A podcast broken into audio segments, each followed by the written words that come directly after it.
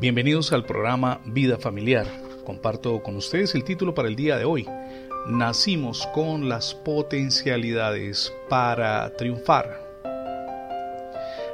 Nació con todas las condiciones para ser un perdedor. Hijo de madre separada y soltera aún, viviendo en una zona marginal de México enfrentando, dicho sea de paso, toda suerte de necesidades y sin probabilidades de recibir formación académica, rodeado de maleantes y con discapacidad motriz. Pero Antonio Iguarán Santa María no estaba dispuesto a dejarse vencer. En cuanto se levantaban obstáculos, más énfasis daba a su propósito de sobreponerse incluso un domingo al caer la tarde y cuando no tenían más que café y un taco de frijoles como único alimento del día, al recibir el mensaje desalentador de jamás podrás llegar arriba, resígnate a lo que vivimos que le envió su madre, se fijó la meta de salir adelante. No me dejaré vencer por las dificultades, se repetía cada vez que enfrentaba situaciones complicadas. Cuando tenía 13 años comenzó a cursar su formación primaria, pese a sus dificultades para caminar y vendiendo dulces a la salida de los teatros. De esa manera financió su secundaria y posteriormente se recibió como profesional. Tenacidad, convicción, fe en un Dios de poder que abre puertas, puertas que, dicho sea de paso, nadie cierra. Hoy Antonio tiene un bufete de abogados a cargo allí en Ciudad de México. Vive en una zona privilegiada de la ciudad y coincide en un hecho. El éxito se construye desde hoy. Con ayuda de Dios no hay límites y absolutamente nada resulta imposible. Aquí es importante coincidir en un punto. Es necesario, con ayuda de Dios, planificar nuestra vida para el éxito. Ahora, planificar la vida. La pregunta la hizo un joven en medio de una conferencia que dicté hace algún tiempo sobre cómo construir desde hoy el mañana con ayuda de Dios. Sobra decir que el auditorio estaba abarrotado. Sin duda, el tema despertaba interés y este muchacho no era la excepción. De ahí su pregunta. La respuesta fue enfática. Si la vida debe planificarse, es hora de comenzar a hacerlo. Lo que ocurra en el futuro depende en alto porcentaje de las decisiones que adoptemos hoy. Es un proceso, no es el producto de un abrir y cerrar de ojos. Ahora, Dios está de nuestra parte, pero Dios no improvisa y sin duda, como hijos suyos, no podemos improvisar. La Biblia registra una parábola del Señor Jesús que encontramos como una excelente ilustración para este tema. Está en Lucas capítulo 14 versos del 25 al 30. Grandes multitudes seguían a Jesús y él se volvió y les dijo, si alguno viene a mí y no sacrifica el amor a su padre y a su madre, a su esposa y a sus hijos, a sus hermanos y a sus hermanas y aún a su propia vida, no puede ser mi discípulo. Y continúa diciendo el texto, y el que no carga su cruz y me sigue no puede ser mi discípulo.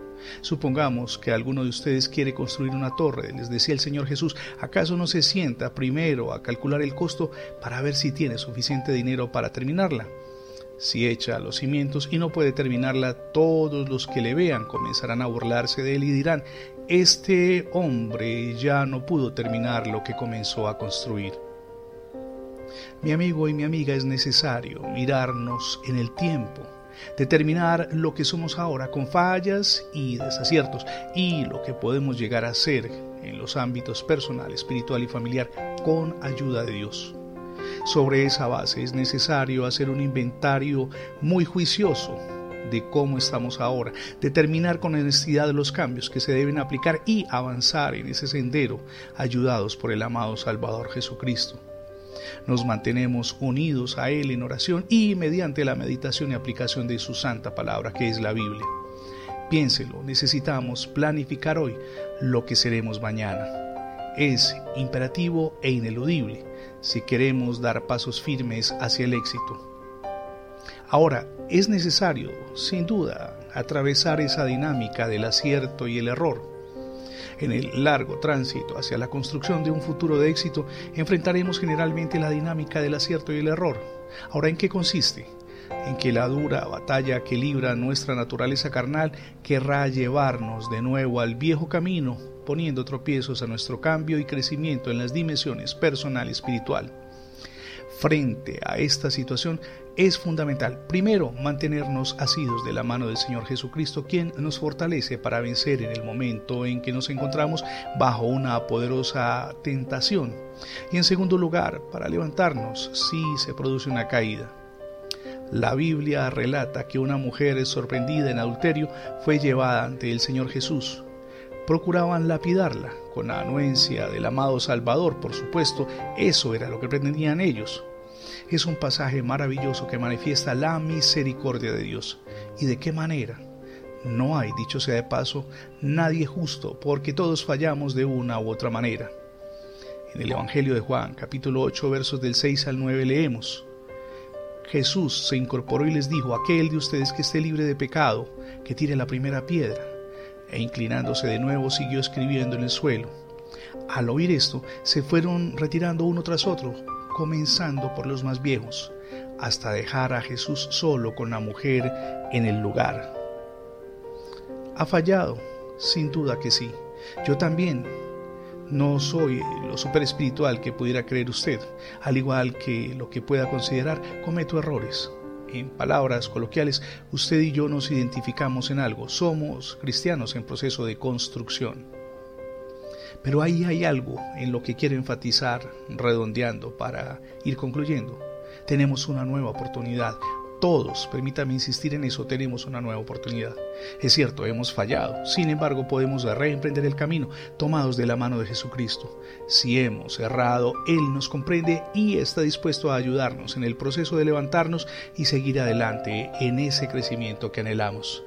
Relata el Evangelio que la mujer quedó sola con Jesús se fueron aquellos que iban a apedrearla.